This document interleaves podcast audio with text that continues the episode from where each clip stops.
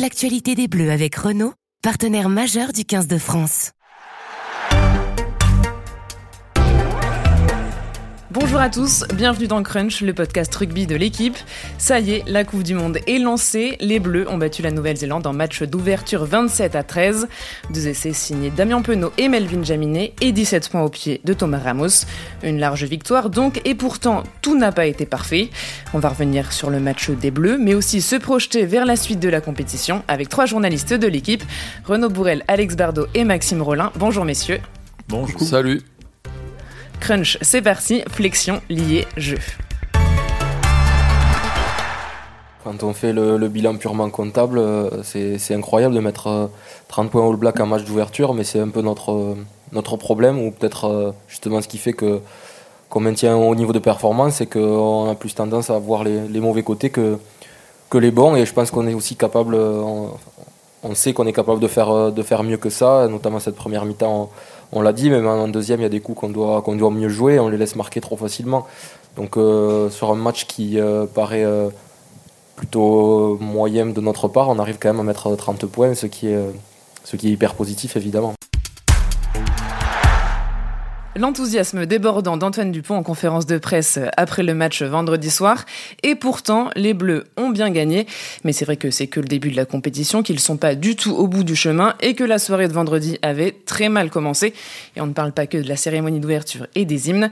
Pendant une mi-temps, les Français ont été malmenés. Surtout, l'entame a été ratée avec un essai encaissé dès la deuxième minute. Alors, messieurs, pourquoi les Bleus ont si mal commencé cette rencontre? Alexandre? Non, mais il y, a plein de euh, facteurs possibles. Je pense que même eux n'avaient pas trop euh, la réponse euh, vendredi soir après le match. ils ont un peu dit que la journée quand même avait été pas facile à gérer. On a senti que parmi les hypothèses, il y avait le fait que l'événement les a quand même un peu impressionnés.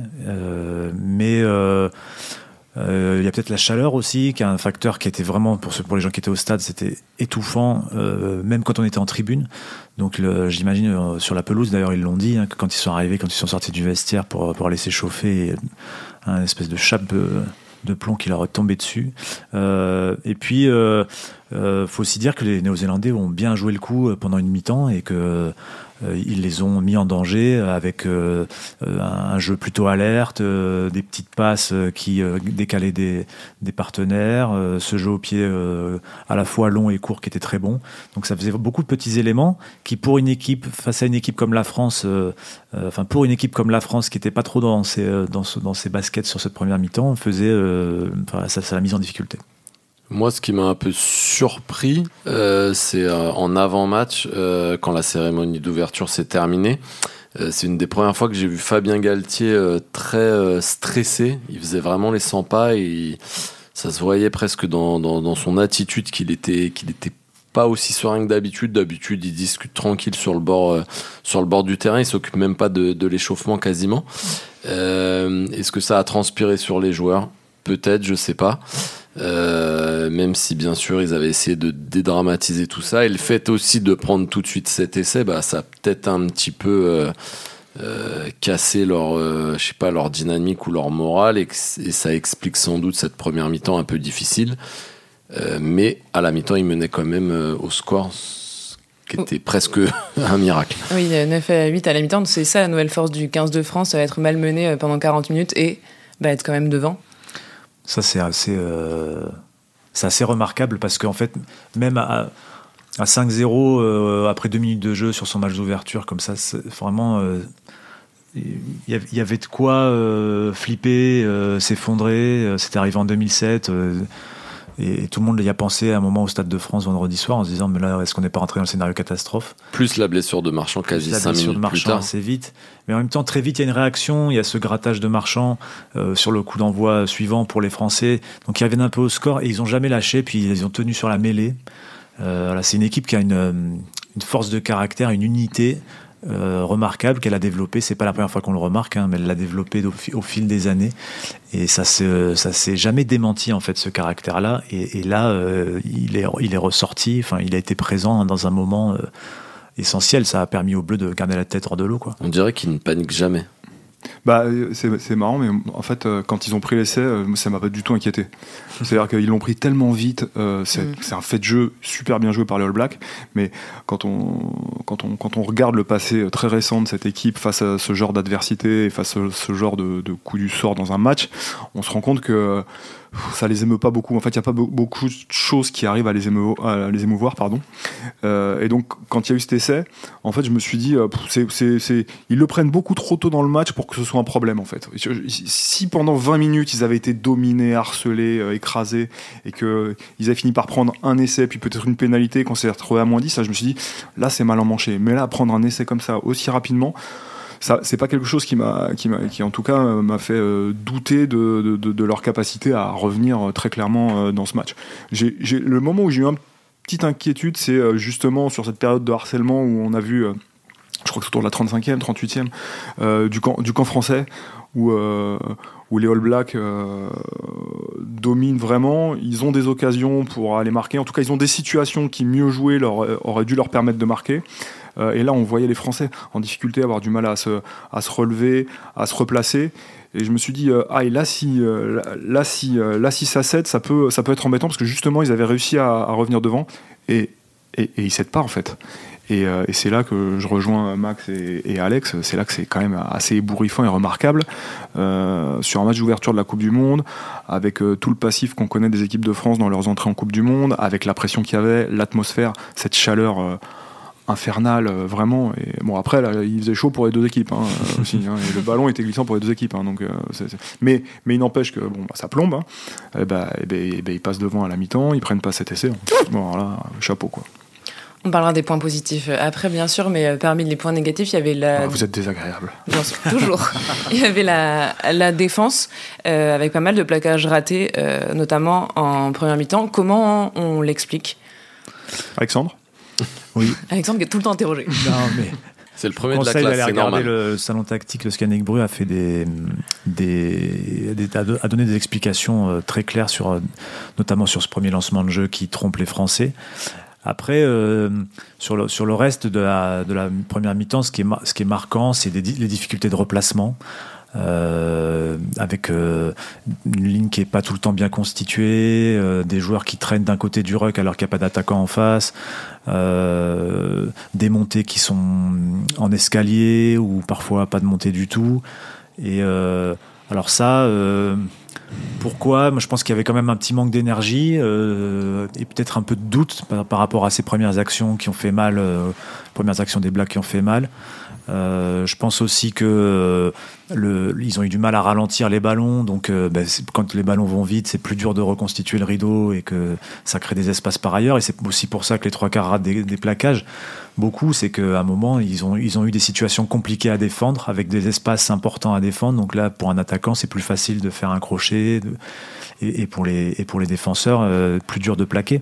voilà, il s'est passé beaucoup de petits éléments comme ça qui ont fait qu'effectivement, euh, on était à 4 plaquages rater pour Ficou, 4 pour euh, Jalibert à la pause, 3 pour Moefana et 4 pour Penaud, quelque chose comme ça, je crois. Avec aussi cet ailier Téléa qui était une anguille qui a échappé et qui a causé lui-même beaucoup de plaquages ratés sur des actions qui n'ont pas forcément été très efficaces au final, mais cette, ces manières de relancer là au milieu du terrain, euh, il est assez insaisissable. Ça a créé des plaquages ratés, ça aussi. Mais il fallait s'adapter aussi peut-être parce qu'il manquait quand même Romain Tamac et Jonathan Danti qui sont euh, deux euh, joueurs très importants dans le système défensif des, des Français. Ouais, et ils ont parlé après le match, je crois, de connexion. Euh, du fait que les, défenseurs entre eux n'avaient pas été assez connectés euh, entre le, le, défenseur qui était face au porteur du ballon et les, soutiens intérieurs. Yannick Brul explique aussi très bien dans le salon tactique sur ce premier essai, il y a, il y a un manque de communication. Vous êtes venu pour faire votre promo non, mais comme ça, je renvoie les gens vers, euh, des explications beaucoup plus claires que la mienne, puis ils verront les images en même temps. mais oui, ils ont parlé de ce problème de connexion qu'on peut attribuer peut-être aussi effectivement à ce que tu disais, Max, le premier essai, ça passe entre, entre Moefana et, Fikou. Euh, Moefana Fikou, c'est pas la paire numéro un, c'est Danti Fikou plutôt. Et peut-être que là, sur cette action-là, ben, euh, Fikou s'attend à autre chose de la part de Moefana, ou inversement. Donc, euh, ça, un, ancien international m'a laissé aussi entendre qu'ils étaient peut-être un peu plus resserrés par rapport à Jalibert, qui, qui, qui est un moins bon plaqueur que, que Ntamak. Voilà, il y a plusieurs facteurs comme ça qui. qui... Peut-être aussi ouais, Moefana, bon, qui n'était pas le partant certain, euh, sinon il n'était pas blessé, euh, qui était impatient sur le premier euh, contact de, de monter et qui a oublié euh, qu'il fallait attendre les copains et, et qui a tout de suite voulu aller marquer. euh, ça, c'est des choses qui arrivent aussi. hein, Ça c'est un peu, peut aussi arriver. ouais. c'est un peu une petite. euh, Est-ce que ces problèmes défensifs, euh, c'est inquiétant pour euh, la suite de la compétition? Donc pas forcément les prochains matchs contre l'Uruguay et la Namibie qui semblent euh, très accessibles pour l'équipe de France, mais plutôt en vue d'un quart de finale. Alexandre. Non, mais c'est vrai que pour, pour le coup, euh, je vais laisser Alexandre euh, parler de ses stats et tout. Je te rappelle, Alex, je te promets. Euh, mais, mais ça fait un moment que la défense française, elle est un petit peu inquiétante. Elle prend beaucoup d'essais. Alors, ils ont tellement de talent qu'ils arrivent à en mettre plus qu'ils en encaissent. Mais ça fait un moment qu'on a. Enfin, en tout cas, nous, on avait, on avait ciblé. le fait que cette équipe de France euh, prenait beaucoup plus d'essais, en tout cas que son année à grand succès et son record de victoires euh, d'affilée, notamment, En- et son grand chelem. Ce qui est inquiétant, je trouve, c'est alors les essais, c'est vrai qu'on en a pris beaucoup euh, sur euh, les matchs de préparation. Là, finalement, on en prend deux, mais sauf erreur de ma part, on prend que 13 points finalement euh, en tout, ce, qui est, ce que je trouve pas énorme euh, de prendre 13 points face au Black. euh, Mettre un buteur. euh, C'est- la, grande discipline aussi qui. Voilà, donc au, au final, ce qui est inquiétant, c'était plus pour moi les, les plaquages manqués. Mais on s'est trouvé quoi sur le premier essai? En défense, vraiment? Hmm. Après, il y a des plaquages manqués, mais ils arrivent toujours à justement à, reconstituer à ligne. reconstituer, à se rattraper. Euh, alors, il faut dire aussi, selon moi, que les Blacks ont été beaucoup plus efficaces que ça euh, par le passé. Ah Et si on avait rencontré une équipe Black euh, beaucoup plus efficace, euh, bah, l'inquiétude de Renault, euh, voilà ce que disait Renault tout à l'heure, qu'on aurait dû prendre un ou deux essais de plus peut-être en fin de première et que le match aurait été complètement euh, différent. En fait, a- par rapport à la défense, il y a, une question, c'est, et on se l'a posée avant les All Blacks, et on- donc on continue à se la poser maintenant, c'est que oui, l'équipe de France prend plus d'essais, elle en a pris environ 70% de plus cette année qu'en 2000 qu'en 2022, ce qui est énorme. Mais pour l'instant, ça n'a pas cassé sa dynamique, ça ne l'a pas empêché de gagner. Ça l'a peut-être empêché de gagner le tournoi en Irlande. Mais elle est, elle est cette année, je crois, à 10 victoires en 12 matchs, il me semble. Et avant les, avant les All Blacks, on disait, mais est-ce que ça va tenir face aux All Blacks? Alors, certes, ils ont pris deux essais, ils ont raté beaucoup de plaquages, mais ils ont gagné. Maintenant, il y a un, match que tout le monde attend, on ne sait pas quel adversaire, mais il y a un quart de finale face à l'Afrique du Sud ou à l'Irlande. Est-ce que si l'équipe de France n'améliore pas, ne devient pas plus euh, euh, hermétique, on va dire, est-ce que ça passera? On ne sait pas. on, on se dit qu'il y a le risque, effectivement, de toute façon, plus on prend d'essais, plus il y a le risque qu'à un moment, euh, la, défaite arrive. Mais pour l'instant, elle ne, elle pâtit pas lourdement, on va dire, de cette équipe de France, de, la, de la plus grande fragilité de sa défense. Ça, c'est un côté un peu mystérieux, mais pour l'instant, c'est comme ça. Autre point noir euh, de la soirée, c'est la blessure de Julien Marchand, qui a été remplacé par Peato Movaca, qui décidément aime bien jouer contre les All Blacks. Qu'est-ce que vous avez pensé de sa prestation et qu'est-ce qu'il apporte de différent dans le jeu par rapport à Julien Marchand? Renaud. Bien joué. Plus de salive ou quoi? Ou vous en avez pas parlé dans le salon, tactique, à retrouver sur Twitch euh, la veille des matchs et le lendemain. Euh, bah, Peato Movaca, c'est un joueur euh, extraordinaire euh, par, son, par son profil et au sens propre du terme, c'est-à-dire que c'est- un talonneur euh, hyper explosif, extrêmement doué balle en main parce qu'il a un parcours qui l'a fait commencer par jouer derrière et puis ensuite voilà, remonter par ses qualités physiques et son développement plus, haut, plus, haut, plus haut dans, dans, le paquet d'avant. Je crois que ce qui symbolise extrêmement bien euh, ses qualités à Movaca et sa différence, c'est sa percée le long de la, ligne euh, sur la combi avec Antoine Dupont, où, euh, où, il, échappe à un plaquage. Là, il, il pédale comme un, comme un trois quarts centre quasiment. Il tape un coup de pied par-dessus.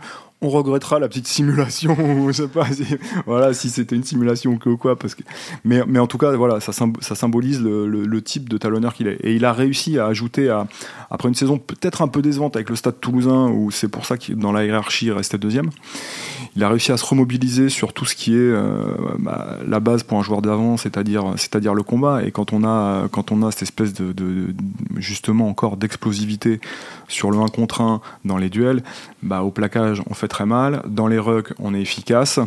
Et lui, il ajoute à ça bah, une palette, une palette offensive qui est pas, pas, pas banale, quoi. Il faut se souvenir, pour avoir une idée de, son, de sa palette offensive, se souvenir de ce qu'il avait fait contre les Fidji, par exemple, à Nantes en match de préparation, où plusieurs fois, en ramassant un ballon derrière un ruck, une situation où, il est où, le, où le jeu est arrêté quasiment, lui, en tout cas, il part de zéro et, et là, autour, de, autour du ruck, il arrive à, sur un changement d'appui, sur un crochet intérieur, à déposer un défenseur et à avancer. Ça, c'est un talent euh, assez unique. Hein. Je pense qu'en équipe de France, il n'y a pas d'autre avant qui a cette, cette capacité-là. euh, Merci la génétique et puis merci le travail ensuite. Merci, euh, ouais, ça, c'est sûr.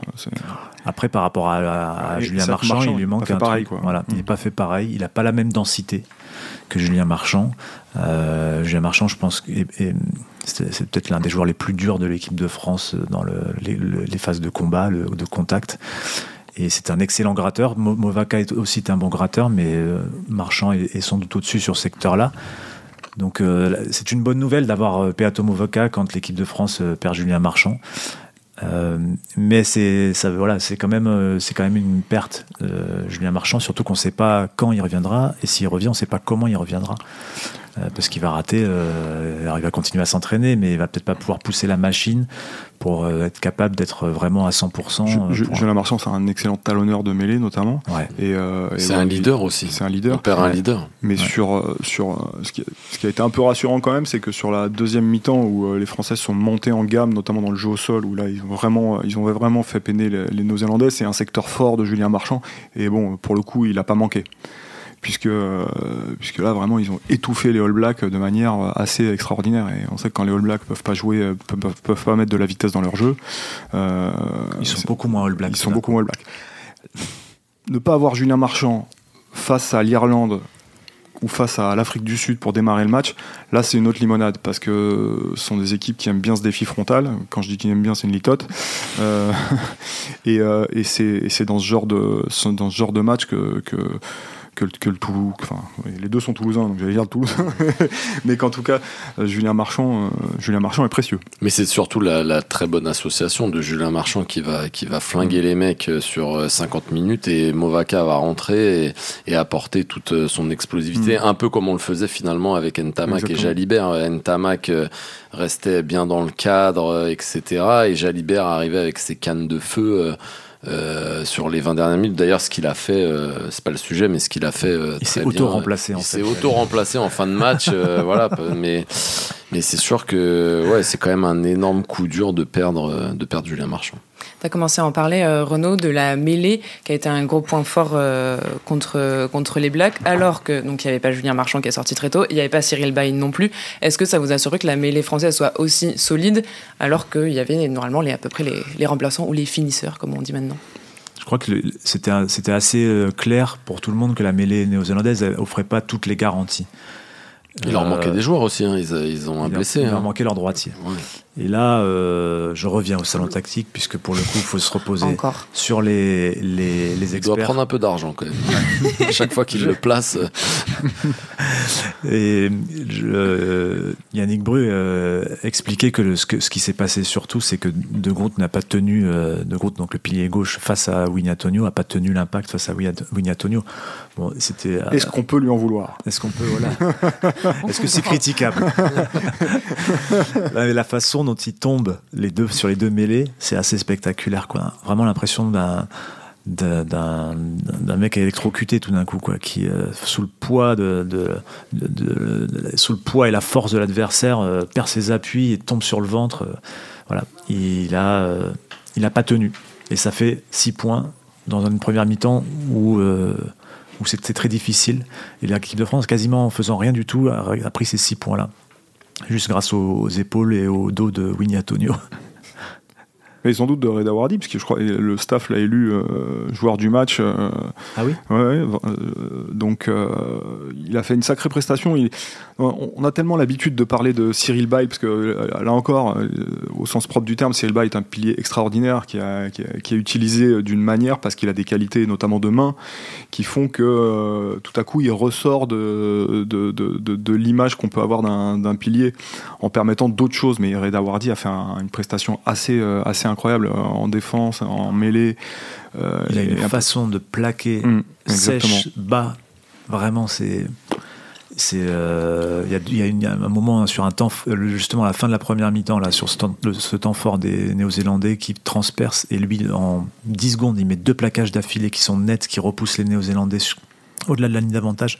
C'est vraiment mais, lui aussi, dans la, en termes de dureté, euh, il se pose là. Alors, il n'a pas la même maestria euh, technique que Cyril Bay, mais euh, ça reste effectivement un sacré joueur. Mais pour revenir à la mêlée, cet, axe, cet axe droit de la mêlée avec, avec Antonio, Flamand euh, et, Olivon aussi, euh, je crois, qui pousse derrière. Hein. Ouais, c'est lui qui pousse, euh, qui pousse derrière.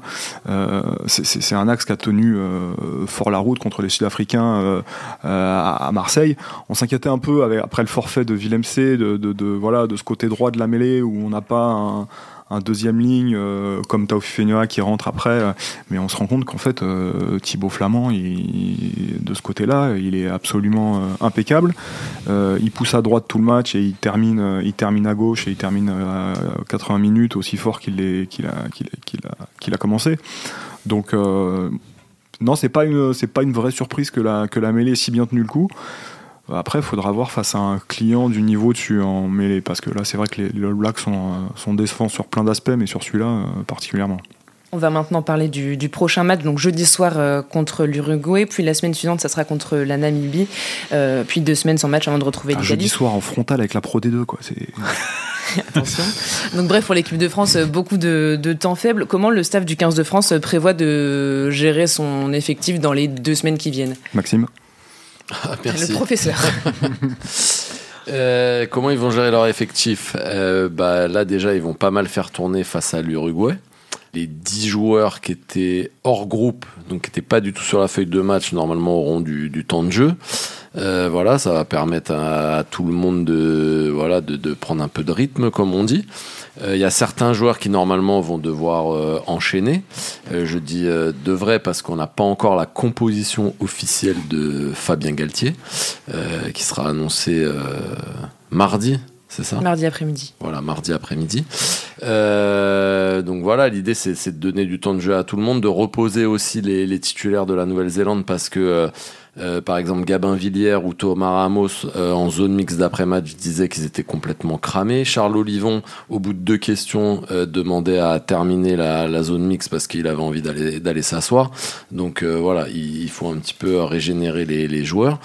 Et on peut s'imaginer peut-être contre la, Namibie qu'il y aura une équipe à peu près de, l'ossature de ce qu'on dit des premiums pour après enchaîner contre, contre l'Italie. Ce qui va être compliqué, c'est peut-être la coupure de, de 15 jours, savoir un petit peu comment, euh, que faire quoi euh, Continuer à, à, se préparer fort ou laisser un petit peu de, un match amical. Euh, non, pas de match amical.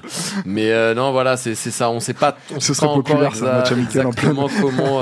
mais attendez, c'est pas au Japon où ils avaient fait un match contre une contre une province japonaise. C'était avant le avant le début de la Coupe du Monde, avant le premier match, je crois. Ah, c'était avant le premier match. Une, université ou je sais plus quoi. Ouais. ils avaient fait un, gros entraînement dirigé. Hein ils avaient fait un non-match contre l'Angleterre aussi. Oui. c'est ça un petit peu savoir si les joueurs ont un peu de repos ou pas euh, durant ce. La, très bonne euh, nouvelle de cette victoire contre, la, contre, les Blacks, c'est bon, outre le résultat qui est forcément euh, voilà, est super, ça leur permet de, rester sur, la, sur, sur tout ce qu'ils avaient planifié. C'est-à-dire, hormis les blessures qu'on peut jamais prévoir, ils avaient, ils avaient dans leur organisation, dans l'idée de voilà, monter très fort pour être prêt sur la Nouvelle-Zélande, ce qu'ils ont réussi, c'est-à-dire en faisant jouer l'équipe type contre l'Australie 15 euh, jours avant pour être euh, fresh contre, contre les Blacks. Et puis derrière, reposer l'ossature, euh, gérer l'Uruguay et la Namibie avec ce qu'on appelle de manière un peu triviale les coiffeurs, renforcer. Donc là, ça va leur permettre de remettre Gelonge dans le trafic, ça va leur permettre de faire rejouer Danti qui lui aurait dû commencer mais qui a eu un, qui a eu un pépin. pareil pour Bay qui va reprendre un peu plus tard. Euh, et en fait que l'Italie euh, serve un peu de, relance avant le quart de finale qui, sera évidemment euh, dantesque. Donc, et ça, ça, ils l'ont anticipé, ils l'ont prévu. Ça va repasser par des phases de travail et de préparation pendant, les, pendant les trois semaines à venir, notamment pour les premiums, qu'on appelle plus premium, je sais pas comment ils les appellent maintenant. Mais les platinium peut-être. On verra. Mais en tout cas, en tout cas, euh, en tout cas, euh, le plan se déroule sans accroc. Et euh, c'est quand même une rareté quand une équipe de France attaque une Coupe du Monde. Euh, donc, euh, à part les pépins physiques ait pas un- normaux, Qui est pas un typhon, c'est tout. voilà. Voilà. Normalement, ça devrait bien se passer sur ce plan-là. le plus gros problème, c'est les pompes à bière vides à la mi-temps. Quoi. Ça, pour le moment, euh, c'est ça qu'on regrette. Et quand est-ce que Julien Marchand euh, pourrait euh, revenir Bah, il a fait des examens médicaux euh, qui ont révélé une déchirure. hein. Là, ça, c'est pas une surprise. Euh, pour l'instant, il n'y a aucune communication qui a été faite sur la durée d'indisponibilité. Euh, C'était plutôt 4-5 semaines. Le staff euh, pourrait espérer 3 semaines. Donc, ça veut dire au mieux l'Italie. Euh, ou sinon, pourquoi pas euh, pour, le, pour le quart de finale, ou peut-être même pas. Il faut voir comment euh, sa blessure va évoluer. Il refera des examens en fin de semaine. Je pense que voilà, c'est son corps qui va, qui va aussi décider. On sait qu'il y a des joueurs qui récupèrent plus vite que d'autres. Est-ce que Marchand en fait partie? C'est un peu la question, mais je pense que l'idée, ce sera de, de, de tout faire pour l'avoir pour le, le quart de finale. En tout, cas, en attendant, euh, le staff de l'équipe de France n'a rappelé euh, personne. Et tu disais dans un, tu écrivais dans un de tes papiers que euh, faut pas, ils avaient laissé euh, entendre que Falatea pouvait pas- dépanner. euh, Faut au pas croire tout ce que je dis dans les papiers. quand même. Ah, dommage. Euh, oui, que, que des joueurs pouvaient dépanner euh, au Ouais. talent, notamment Falatea, Alors, euh, qui est pilier. Oui, c'est Laurent Labitte qui a dit ça, mais je suis pas sûr que les, les entraîneurs des avants soient, euh, soient forcément euh, C'est pas tout à fait ra- raccord sur, euh, C'est pas un coup sur sûr. ça. C'est pas un coup sûr. Voilà. Bon, en tout cas, peut-être que Falatea peut dépanner. En tout cas, je pense il va falloir faire avec euh, Bourgarit et euh, Movaca sur, euh, sur les deux, voire les trois matchs qui arrivent. Et c'est là où ça peut être problématique parce que ça, ça sous-entend qu'ils vont, euh, qu'ils vont avoir beaucoup de temps de jeu. De toute façon, il va falloir. il- il faut- ce staff a forcément une troisième option au talonnage qui peut être Falatea ou un autre, je sais pas, mais imaginons que Bourgarit euh, se blesse euh, une veille de match euh, ou Movaca avec une contracture et qu'il puisse pas jouer. Il faut un, deuxième talonneur. Et, et ils vont pas rappeler un joueur, vu que pour une absence courte, ils rappelleraient pas un joueur, ils vont pas rappeler un joueur à la place de Marchand. Donc forcément, il y a une, troisième option au talonnage, elle est nécessaire, elle est obligatoire. Donc peut-être Falatea, effectivement. Je sais pas qui d'autre pourrait le faire d'ailleurs, mais Movaca est capable de jouer 8, on peut dire à Aldrid de jouer talonneur. Non Vas-tu lui dire Bah, merci messieurs pour euh, ce podcast. Merci à Mathis Rouanet pour euh, la technique et l'édition. Le prochain podcast ce sera sur l'Uruguay pour tout savoir de cette sélection. En attendant, retrouvez-nous sur l'équipe.fr et dans le journal L'équipe. Salut.